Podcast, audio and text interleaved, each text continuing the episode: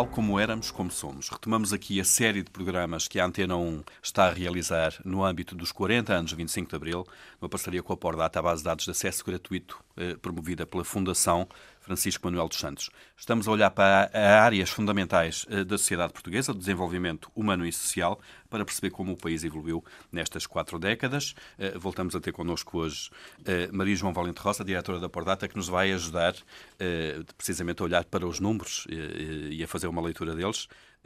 e nesta, neste programa está comigo também a Andréa Brito, jornalista da Antena 1, que acompanha precisamente a área da educação. Olá, boa tarde, Paulo. Boa tarde, Maria João Valente Rosa.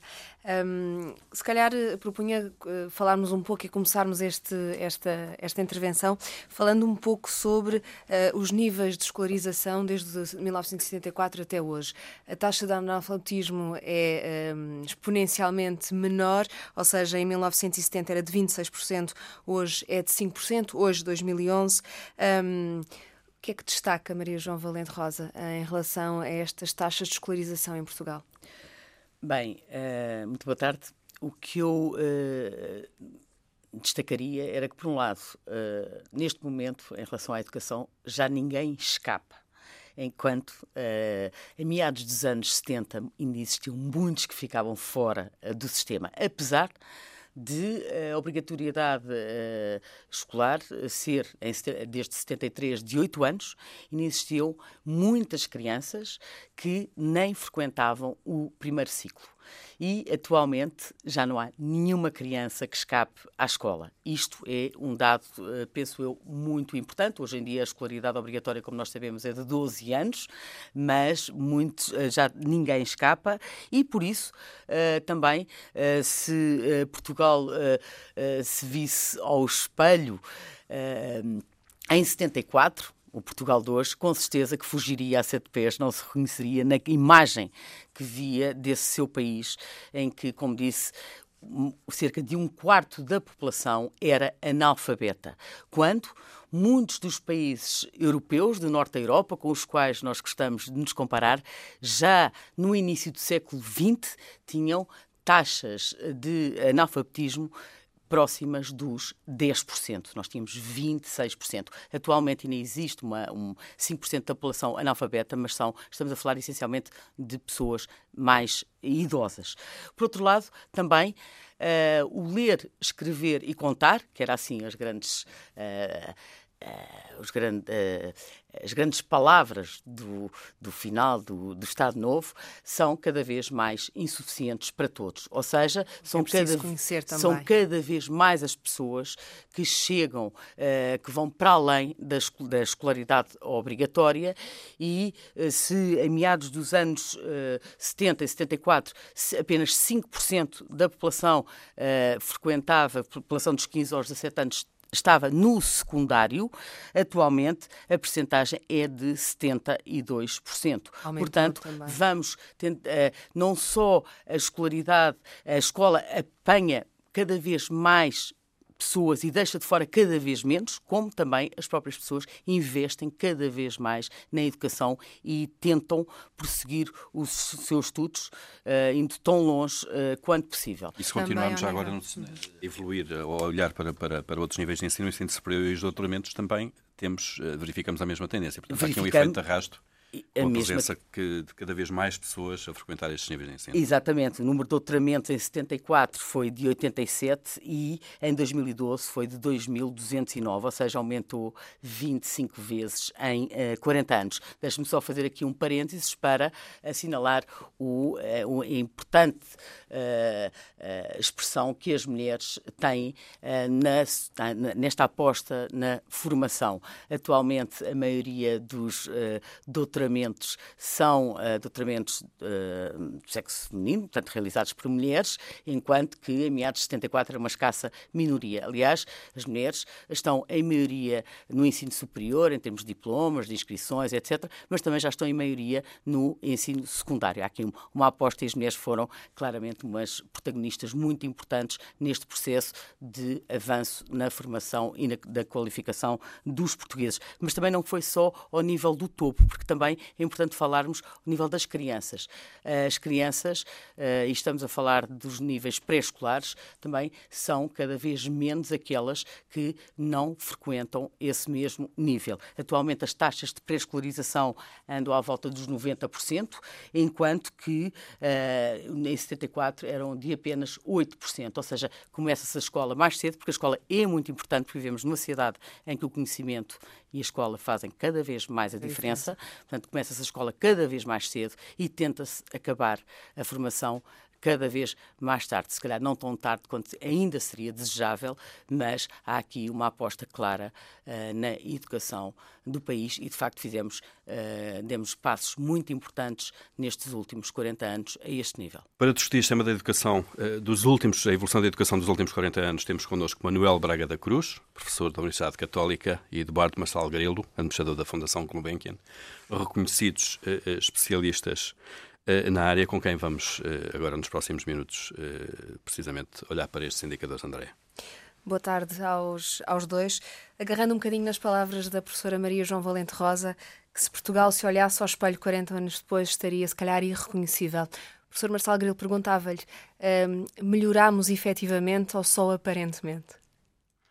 Não, em primeiro lugar, muito obrigado pelo convite e a honra que eu tenho de estar aqui com o professor Manuel Braga da Cruz, que é um um grande amigo e uma pessoa com quem eu gosto muito de conversar sobre estas matérias. Estes números falam um pouco por si, isto é, em termos quantitativos, hum, a diferença, eh, o salto que o país deu entre o final do Estado Novo, portanto, entre 1974 e hoje, é um salto gigantesco. Isto é, não há, não há nenhuma comparação possível. To, to, todos os números, hum, há, do, há dois que a mim me impressionam de forma muito especial, uma que é a percentagem das crianças que estão no pré-escolar e o número de crianças que estão no pré-escolar eh, em 74 e aquelas que estão hoje em 2012, apesar da queda populacional, que é muito, o que é muito significativo, e o outro que é o número de doutoramentos.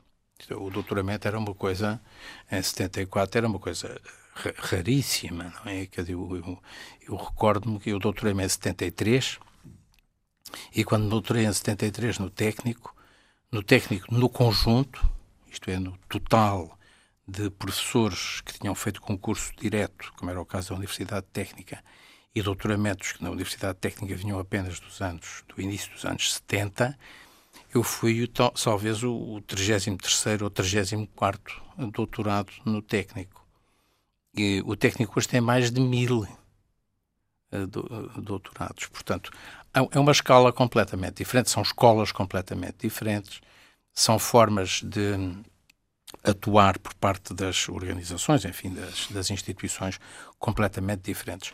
No que respeita ao pré-escolar, também gostava de assinalar isso como um salto muito grande, porque o, o, esforço que foi feito pelo país, em termos financeiros e, sobretudo, em termos organizativos, com um modelo muito flexível e muito articulado, porque o pré-escolar, como sabe, não é.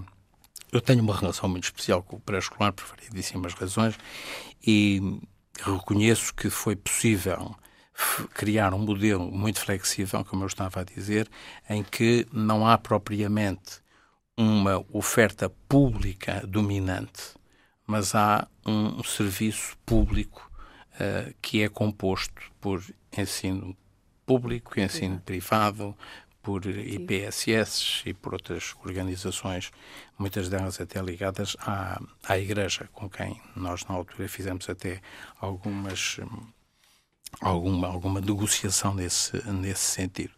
Portanto, em termos de, de, de quantidades, escolarização, crescimento do, do, do sistema, estes números falam por si tudo aquilo que foi dito. O que é que eu o que é que eu gostava de focar para que isto não seja aqui uma coisa apenas laudatória em relação nós temos que ser muito isentos nisto, não estamos aqui para defender uma coisa ou defender outra, estamos aqui para fazer uma análise correta e tão rigorosa quanto possível do que foi esta evolução. Houve, há duas coisas que são uh, muito uh, notórias. Uh, se nós pegarmos num professor ou melhor, deixe-me pôr, pôr, o problema ao contrário. Se nós pegarmos num médico do, do, final do século XIX, ou do princípio do século XX, e o trouxermos hoje para um hospital, e, por exemplo, for um, se tivesse sido um cirurgião e o metêssemos hoje numa sala de operações, esse médico não era capaz de fazer absolutamente nada. Isto é, reconheceria o doente, reconheceria talvez as enfermeiras, não reconheceria nenhum exame de diagnóstico, não reconheceria nenhum dos equipamentos que hoje é utilizado numa sala de cirurgia. Mas com os professores não é bem assim. Se nós pegarmos num professor, eu se pegasse no meu avô, que foi professor primário é, no, entre o final do século XIX e o princípio do século XX, se pegasse nesse meu avô, de que eu fiquei, aliás, com uma parte da biblioteca, com uma parte praticamente com a biblioteca dele, graças a Deus, não, não, não foi fora. E, e o trouxesse para uma sala de aula hoje do ensino primário, em alguns sítios, ele não acharia uma grande diferença. Havia livro, havia uns meninos, havia umas carteiras, havia um quadro, talvez ainda, talvez ainda haja um ponteiro, e, e portanto a diferença não seria muito grande. E o, o que é que eu quero dizer com isto? É que há um salto a dar no que respeita à escola. A escola ainda não deu o salto, não é só em Portugal. Isto que eu estou a falar. Está a às técnicas de ensino? Estou a falar de técnicas de ensino, estou a falar da utilização das novas tecnologias, estou a falar das novas pedagogias, estou a falar, enfim, em tudo aquilo que vai ser o futuro e que eu penso que depois nós nos iremos, eh, iremos dedicar. Segundo aspecto que eu gostava de referir. Olhando para estes números, eh, poder-se dizer, bem, isto então foi um sucesso enorme. Foi um sucesso enorme, a população portuguesa está muitíssimo mais educada, o que é verdade, é muito mais culta, também é verdade, mas nós podíamos estar um bocadinho mais à frente. Eu penso que houve uma ou outra área em que houve algum voluntarismo, mas houve pouca serenidade e houve pouca tranquilidade para atacar questões mais, mais essenciais, ou muito essenciais como é o caso do combate ao insucesso e ao abandono. Já vamos uh, falar disso.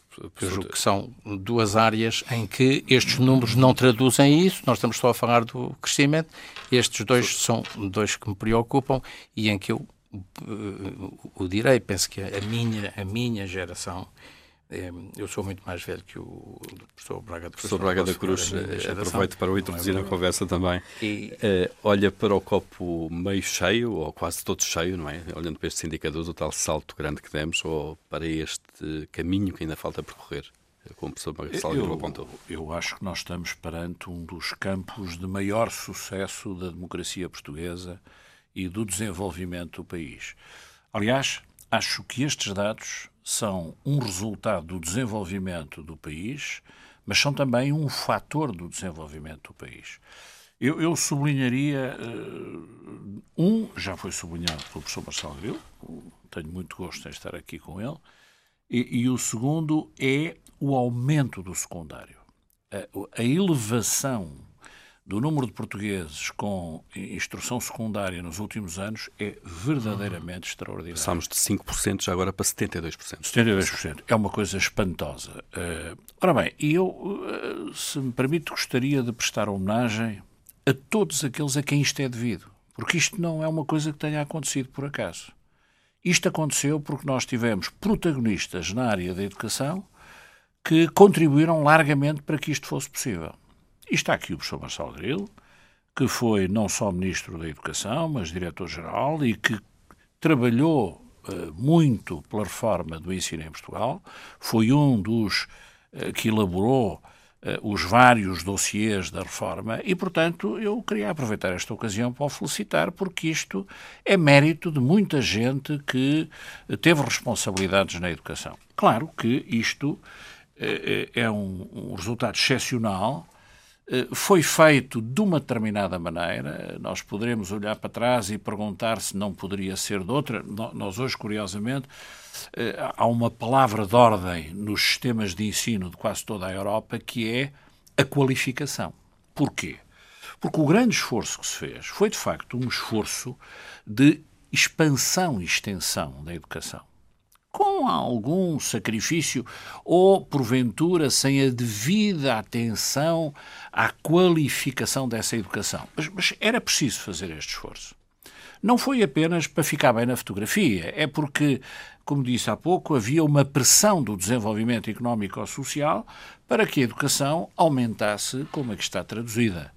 Agora, é evidente que eh, a tónica foi mais posta na expansão ou extensão quantitativa do que propriamente na eh, qualificação. E daí hoje esta grande preocupação que nós vemos em todos os sistemas de ensino de qualificar, avaliar, eh, melhorar, porque se reconhece que, obviamente, não houve uma progressão para e passo da quantidade e da qualidade.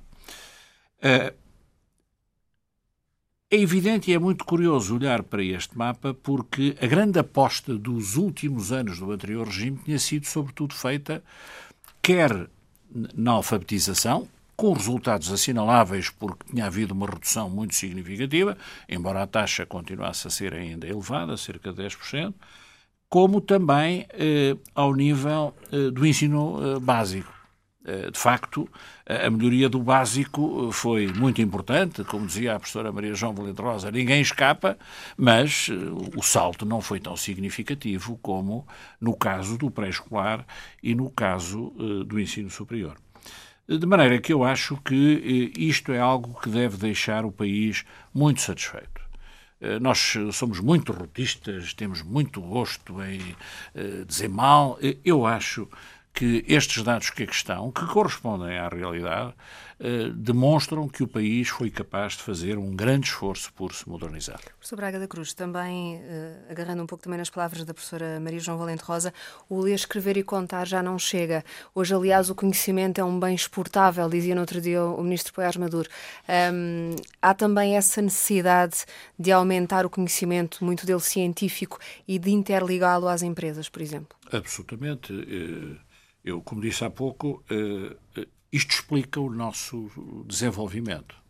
E também explica, a seguir poderíamos desenvolver isso, uh, algum bloqueio do nosso desenvolvimento, porque estão aqui dados entre 40 anos, mas nós formos ver a evolução destes dados e a evolução do nosso sistema de ensino por décadas, temos que reconhecer que nos últimos tempos tivemos aí alguns problemas sérios, eh, nomeadamente uma deficiente articulação com o mercado de trabalho, que provocou desemprego eh, entre. Isto é, uma escola pouco articulada com o mundo empresarial e com o mundo profissional.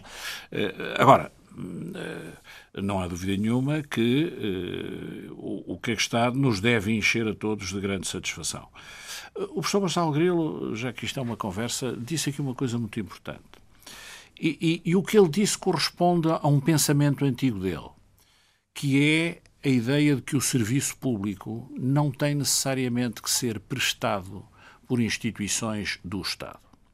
Eu, aliás, se olhar para trás e, e lamentar alguma coisa, é a deficiente mobilização da sociedade.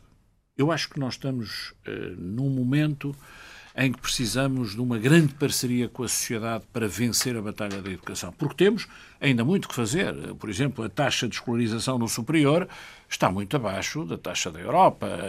Eh, nós temos ainda muito caminho a andar.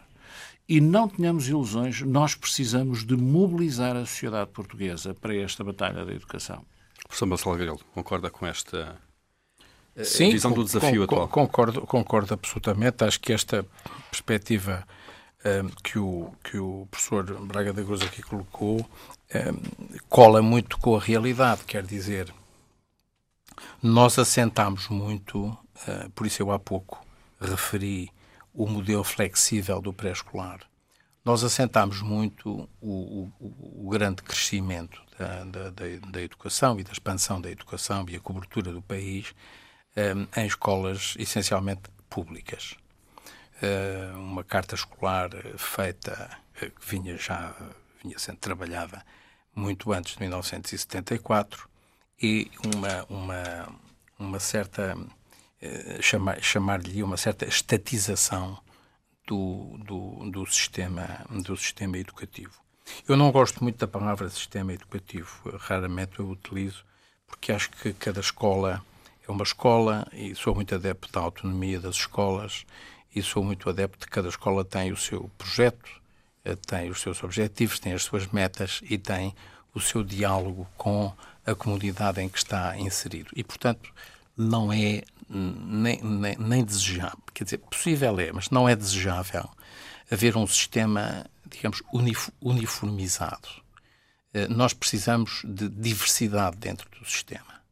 Precisamos que as escolas sejam diferentes, porque elas servem comunidades diferentes, têm, digamos, procuras diferentes, cada vez mais diferenciadas em termos de idade, em termos de grupos socioeconómicos, em termos de interesses individuais de cada um. E, portanto, estou muito de acordo com ele com a necessidade desta grande mobilização da sociedade civil para a educação. Porque a educação, ao contrário do que se possa pensar, não é uma tarefa do Estado. Quem verdadeiramente é responsável pela educação das crianças e dos adolescentes são as famílias e são os pais. Esses é que são os verdadeiros responsáveis. A escola é um instrumento, digamos, que, que, ao longo dos séculos se foi, se foi impondo como uma instituição em que há uns profissionais, que são os professores, que eh, promovem uma ação educativa, mas que é complementar em relação à educação que os pais, que os pais dão. Mas deixe-me voltar atrás a um aspecto que a, que a Andréia levantou, que é este do ler, do escrever e do contar, que já não chega. O, o ler, escrever e contar não é bem um conceito do Estado Novo. Quem, quem, quem a primeira vez falou no ler, escrever e contar foi o Napoleão, porque tinha um exército gigantesco e não conseguiam, os, os generais não conseguiam dar ordens uh, orais. E, portanto, passou a haver ordens escritas. E para haver ordens escritas tinha a haver quem as escrevesse, quem as lesse e quem contasse o quê? As balas que eram distribuídas a cada um dos soldados e, portanto, os, todos os soldados, naquela generalização que se dizia, era, no exército todos têm que saber ler, escrever e contar. Bem, isso hoje está muito ultrapassado, porque o ler, escrever e contar no, no, nos anos uh, do, deste, deste, início do, do, século XXI, nesta primeira, nesta segunda década em que estamos, um, engloba aquilo a que nós poderíamos dizer uma, um bloco de conhecimentos, não é? Onde estão a língua materna, a matemática, a história, as línguas estrangeiras, as ciências experimentais, as uh, tecnologias de informação e comunicação, as artes, a música, etc. Tudo isto, a educação física, tudo isto faz parte dos conhecimentos básicos e da atitude.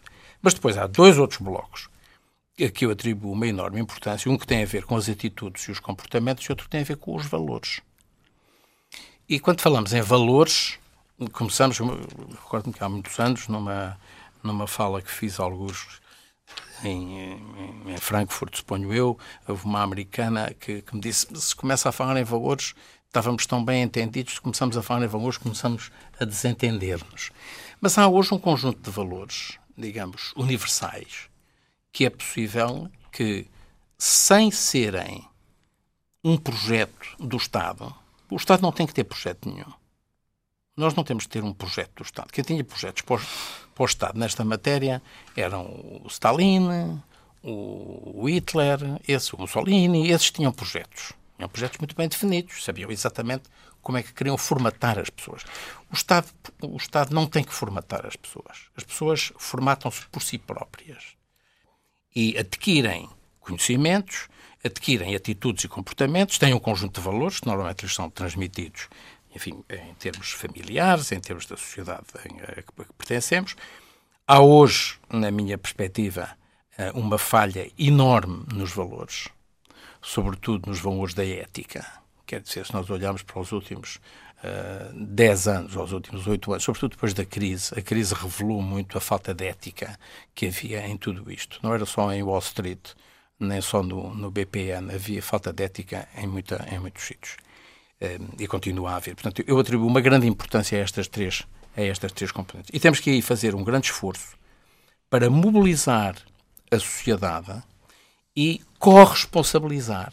Porque a, a corresponsabilização, eu, eu termino já, a, a corresponsabilização parece-me essencial, que é entre os pais, os profissionais, onde estão os professores, os diretores das escolas, as grandes lideranças das escolas são absolutamente essenciais, desde o pré-escolar até a, aos estudos pós-graduados, são as escolas que têm lideranças mais fortes, aquelas que conseguem atingir os, obje os objetivos. E, portanto, em termos de, de, de educação, o país, eu reconheço isso, reconheço que é um dos sectores em que nós devemos ver o salto. A saúde também é um sector em que se tem um salto enorme. Eh, estes valores dados pela, pela por data também o, o indicam. Mas na educação, nós, por mim, penso que aí fagaria também pelo, pelo, pelo professor Braga da Cruz, nunca se está satisfeito. É preciso sempre fazer mais. E vamos ver que caminhos uh, uh, são esses que faltam ainda uh, aprofundar e melhorar na área da educação. É disso que vamos falar na segunda parte desta conversa, com o mote dado mais uma vez agora pela Maria João Valente Rosa. Muito foi feito já, vimos isso, houve uma evolução muito grande, mas se olharmos para posição atual do país nestes grandes indicadores da educação e as compararmos em termos internacionais, verificamos que ainda nos falta uh, caminhar um grande caminho. Exatamente. Uh, aliás, ao contrário do que muitos dizem, uh, de uma forma, na minha perspectiva, bastante perigosa, nós não somos um país de engenheiros e de doutores. Estamos muito aquém uh, dos, dos níveis de formação dos, uh, outros, de muitos outros países da União Europeia. Aliás, deixe-me lembrar que sendo esta sociedade cada vez mais sustentada no conhecimento e que o valor é cada vez mais função do conhecimento, nós temos aqui um déficit terrível e que uh, é importante termos em conta este déficit para podermos uh, encontrar alguma solução para este uh, problema e não continuar a reproduzir mais uma vez aquilo que uh, se calhar no passado poderia fazer algum sentido, que é uh, a escola é só para alguns e é importante é que se acaba a escola para se entrar no mercado de trabalho. O mercado de trabalho é importante, mas o mercado de trabalho é cada vez menos paralelo à formação. É importante que a formação e o mercado de trabalho estejam muito ligados. E quando olhamos para, por exemplo, os, o, a percentagem de pessoas dos 25 aos 64 anos que têm pelo menos o ensino uh, secundário, portanto o ensino secundário ou superior, na Europa, e estou a falar de uma média, a média da Europa é de 74%, ou seja, 3 em cada 4 têm pelo menos o secundário. Em Portugal, esse valor é de 38%. Ou seja, temos exatamente a situação contrária. Seja, quase um em cada três uh, tem uh, o, uh, o ensino secundário ou superior. Ou seja, estamos com muito distantes da União Europeia, temos um longo caminho aqui a percorrer. Eh, não só em termos da formação inicial, mas também ao nível da formação das uh, outras idades, porque lembro que a formação deve, e esse é um desafio para o futuro, temos que pensar na formação não como um processo que de, termina, ou poderá, ou deverá terminar aos 20, 25, mas como um processo que deve acompanhar uh, toda a vida. Mas há aqui uma questão que é: muitos dos alunos já não chegam ao superior, muito devido à taxa de retenção, que, por exemplo, no segundo ciclo é de 23, é de mais de 70%, ou seja, só transitam de ano no segundo ciclo uh, pouco mais de 23%. A taxa de abandono precoce ainda é elevada, aliás, o Horizonte 2020, que é o programa até 2020, um, pede ou exige a Portugal que se reduza a taxa de, de, de, abandono. A questão é que há aqui muitos alunos que também já não chegam a outros níveis porque ficam retidos. Exatamente.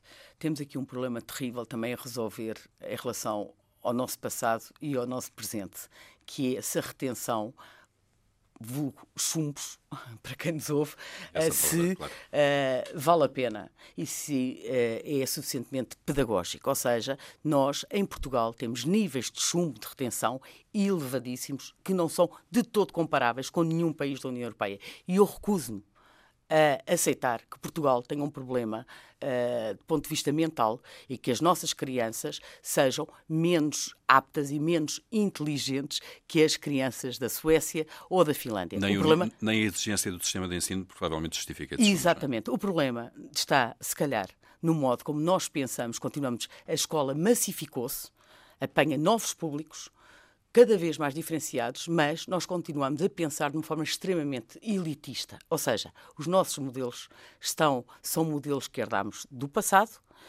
e aqui que que estamos a, a aplicá-los a um presente, a uma escola que nada tem a ver com esse passado. E era preciso revermos um pouco o modo como estamos a pensar os nossos modelos de educação que servem todas as crianças. E isto foi uma importantíssima conquista dos últimos 40 anos e nós não podemos, não podemos abrir mão dela. Mas também não podemos ficar descansados, como disse, eh, quando olhamos para os níveis de abandono escolar extremamente elevados. São muitos os jovens que desistem pura e simplesmente de estudar e que nem o secundário têm. Nós estamos no topo da Europa a esse nível.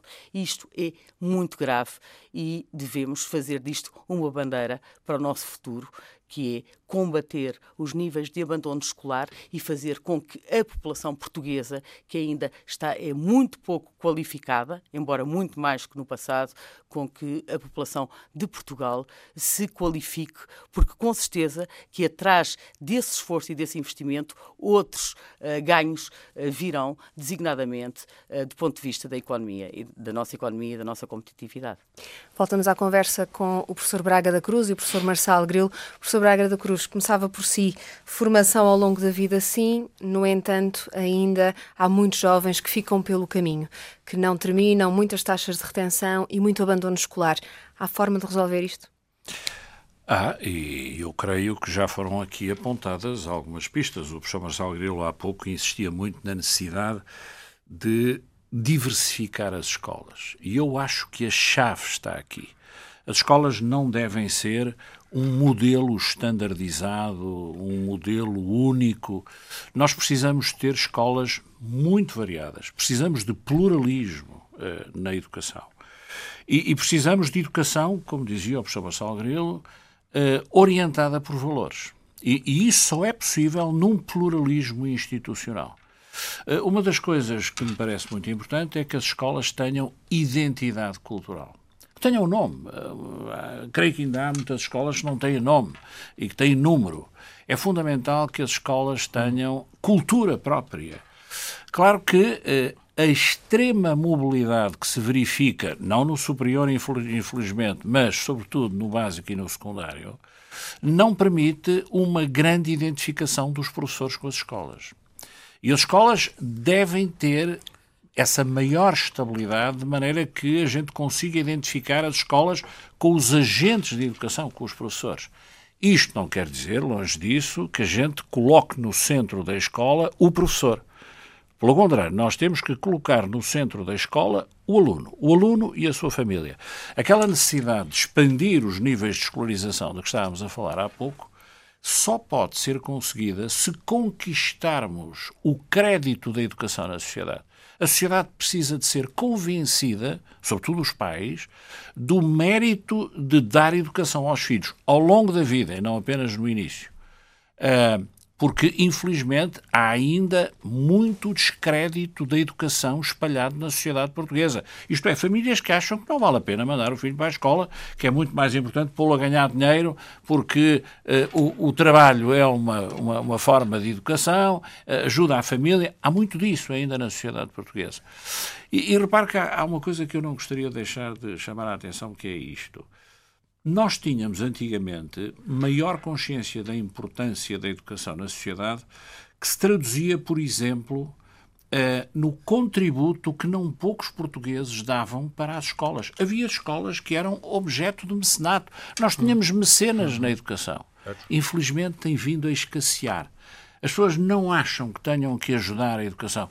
As pessoas que deixam legados, deixam legados para obras sociais com muita facilidade. Para a educação, Lamentavelmente não. E nós sabemos que há culturas eh, no estrangeiro, nomeadamente a cultura americana é muito forte deste ponto de vista, que eh, entendem que a educação é de tal forma importante que deixam os seus legados mas eh, às escolas. Há um pouco a ideia de que compete essencialmente ao Estado, não é? Através dos impostos é que estamos a dizer. Quando o Estado ocupa tipo de demasiado o espaço, neutraliza a iniciativa da sociedade. E nós precisamos muito de iniciativa educativa da sociedade.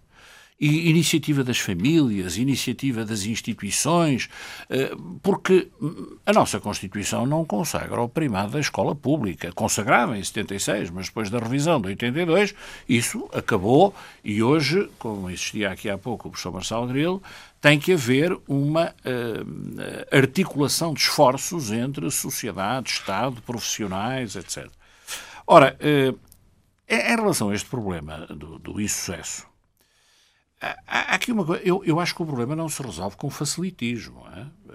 Cuidado, porque seria uma catástrofe baixarmos o nível de exigência, acabarmos os chumbos pelo lado mais negativo.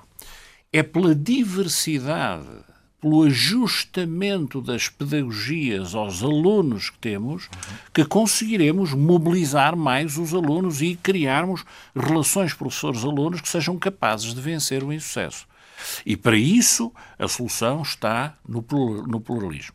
No pluralismo institucional e, obviamente, na liberdade de escolha. Eu acho que é muito importante introduzirmos maior liberdade no sistema que temos atualmente. Deixe-me deixe pegar nessa, nessa sua deixa para perguntar ao professor Marcelo Guilherme se de facto eh, estamos aqui e podemos falar do papel do, do, Estado e do papel dos privados.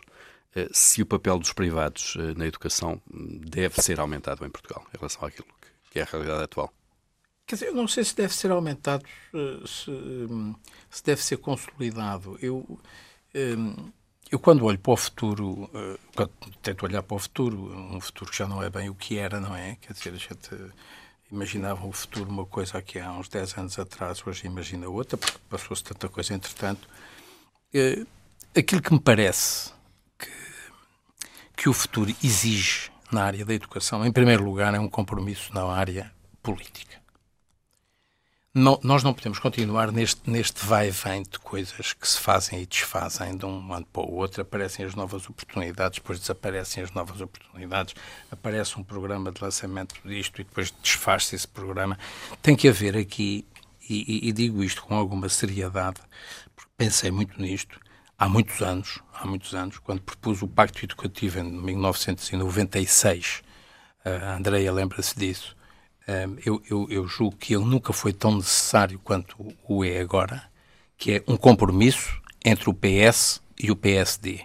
Não é o, país não sai destes buracos se não tiver um acordo político entre o PS e o PSD com um conjunto de áreas que devem ser negociadas. Não são consensos, não precisa de consensos nenhum, precisa de compromissos, que é há duas posições diferentes, essas posições dialogam entre si, discutem, negociam e encontram uma terceira solução, que é a solução de compromisso. E é, isso, é por isso que eu estou, neste momento, a tentar bater. A área do combate ao insucesso, a liberdade de escolha das escolas, que é uma matéria que tem enchido páginas e páginas, mas de que eu ainda não vi verdadeiramente um documento que consagre o modo como isto se faz. Os ingleses andaram dois anos a fazer isto e chegaram a um documento que, que aprovaram nos comuns, que tinha, salvo erro, 130 ou 132 páginas, em que estava descrito um sistema de liberdade de escolha. O, salvo erro, no último expresso, o público, já não me recordo, havia um texto um, em que se referiam a alguns dos problemas que se colocam a esta, a esta matéria da liberdade de escolha. É uma matéria a discutir neste, neste compromisso político que temos que adquirir. O segundo ponto que eu gostava de referir tem a ver com algo que a doutora Maria Helena Valente Rosa, que a doutora Maria João Valente Rosa referiu. Eu, como sou muito amigo da, da, da, da, da sogra dela, da Maria Helena, estou sempre a confundir a Maria João com a Maria Helena. Um, a Maria João levantou aqui uma questão que é a questão das retenções. Se as retenções são ou não são uma coisa muito importante e se elas se traduzem em verdadeiros benefícios para os, os jovens. Os resultados do PISA mostram o contrário. Os resultados do PISA mostram o seguinte: que todos os miúdos dos 15 anos que fazem a prova do PISA e que estão no ano correto, isto é, que não foram retidos nenhuma vez, têm um valor, a, a média dos valores deles é praticamente igual à do Japão, que é o segundo eh, classificado no ranking internacional. Quando lhes metemos aqueles que, em vez de estarem no ano respectivo estão um ano atrás, ou dois, ou três, a média cai rotundamente. Portanto, há que ponderar um bocadinho se a retenção é muito útil, se realmente as pessoas são menos, se os portugueses são menos inteligentes, ou se há aqui uma certa tentação para. Uh, porque há, uma, há, um, há, uma fantasia em Portugal que é o, o, o sistema é muito fácil, toda a gente passa. Não é verdade. É exatamente o contrário nós temos umas das, algumas das maiores taxas de retenção da Europa, se não a maior taxa de retenção. Professor, já que falou aí da Europa, fazia uma pergunta uh, aos dois. Mais Europa e estamos uh, numa fase em que estamos constantemente a ser comparados com os restantes países europeus e estamos à beira de umas eleições europeias. Mais Europa ou menos Europa? O que é que significará melhor educação para Portugal? Uh, Professor Braga da Cruz se me permite, eu acho que o que está hoje a, a ser procurado na Europa é uma maior mobilidade. E eu acho que esta é a palavra de ordem adequada para o momento. Porque no passado, claro que eu estou-me a referir sobretudo ao ensino superior, uh, no passado a palavra de ordem era proximidade. E nós tivemos este afã de, até por pressões locais, regionais, de criar instituições o mais próximo possível dos, uh, dos utilizadores, digamos. Ora bem, e com isso enfraquecemos uh, a massa crítica das instituições e prejudicamos a sua qualificação. Hoje, felizmente, estamos num processo inverso. Promover a mobilidade, promover a maior concentração de massa crítica, a maior capacidade de competir a um nível mais alargado, e daí a criação do Espaço Europeu de Ensino Superior. E, portanto, o que está a acontecer na Europa, eh, na minha opinião, muito acertadamente, é eh, fomentar esta mobilidade e esta concentração. Há um processo de concentração de instituições hoje na Europa. Eh, agora, isto não quer dizer que nós estejamos na Europa com grande capacidade competitiva em relação a outros sistemas mais eh, avançados e que, estão, que têm uma capacidade de atração muito superior à nossa. Refiro-me concretamente aos Estados Unidos. Nós eh, estamos a crescer em matéria de atratividade. Há pouco, creio que referiu eh, que alguém dizia que a educação é exportável. O conhecimento é um bem exportável. Claro que é. Nós, nós hoje temos instituições de ensino superior que estão com níveis de frequência de estrangeiros superiores a 50%. A Universidade Católica já tem mais do que um curso com maioria de estudantes estrangeiros a pagar propinas. Portanto, isto é uma forma de exportação. Ora bem, eh, eu digo que nós não estaremos, porventura, tão preparados para competir com o sistema norte-americano, que é mais atrativo do que o nosso, eh, porque temos ainda um sistema demasiado protegido e demasiado uh, disperso. Isto é, uh, estamos a precisar de muito maior concentração, de maior massa crítica para permitir uma maior qualificação e, com isso, sermos mais fortes no plano internacional. Professor Marcelo Grilo, a mesma pergunta. Oh, quer dizer, mais Europa, o, menos mais Europa? Europa ou menos Europa é, é preciso perceber o, o, que é que significa mais Europa. Eh, o, o, professor Braga da Cruz já, já, já o referiu. O processo de Bolonha, por exemplo, que na altura foi tão, foi tão uh, debatido e tão contestado em alguns sectores por razões que tinham a ver com um, um enviesamento no modo como se leu uh, a Declaração de Bolonha. A Declaração de Bolonha é um salto fantástico para a Europa. Sobretudo no seu grande objetivo, que é o de aumentar a mobilidade, de aumentar a comparabilidade e de aumentar a competitividade dos sistemas europeus. O, eu, quando falo em mais Europa, falo em mais programas no âmbito quer do European Research Council, quer da criação do Espaço Europeu uh, de Ensino Superior, na criação de programas como o do Erasmus Mundus, que é um programa essencial para que as universidades portuguesas se integrem nas grandes redes que tornam o sistema uh, europeu atrativo. A Europa precisa de atrair estudantes para aqui e aqui temos que competir com os Estados Unidos e não é fácil.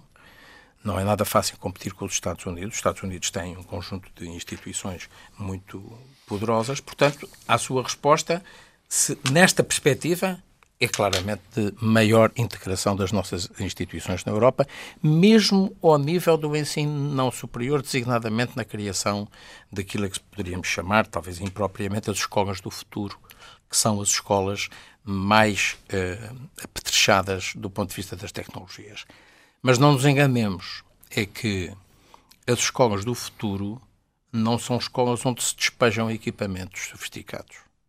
São escolas onde se formam professores para utilizar equipamentos sofisticados. Nenhum equipamento sofisticado resolverá nenhum destes problemas do combate ao insucesso, do combate ao abandono, da promoção do sucesso, do aproximar das pessoas dos, do, da, da, escola às famílias e aos, e, e aos, seus estudantes. Nada disso acontecerá se os professores não estiverem devidamente uh, preparados e tiverem projetos pedagógicos onde se inserem os equipamentos. Os equipamentos não trazem uh, novos processos. Os novos processos pedagógicos é que precisam de utilizar novas tecnologias. E é assim, uh, olhar para o futuro, que agradeço a presença do professor Marcelo Garelo e do professor Braga da Cruz. Uh, olhamos para a educação, uh, Portugal, como éramos, como somos, 40 anos de evolução nesta área. voltamos para a semana com outro assunto.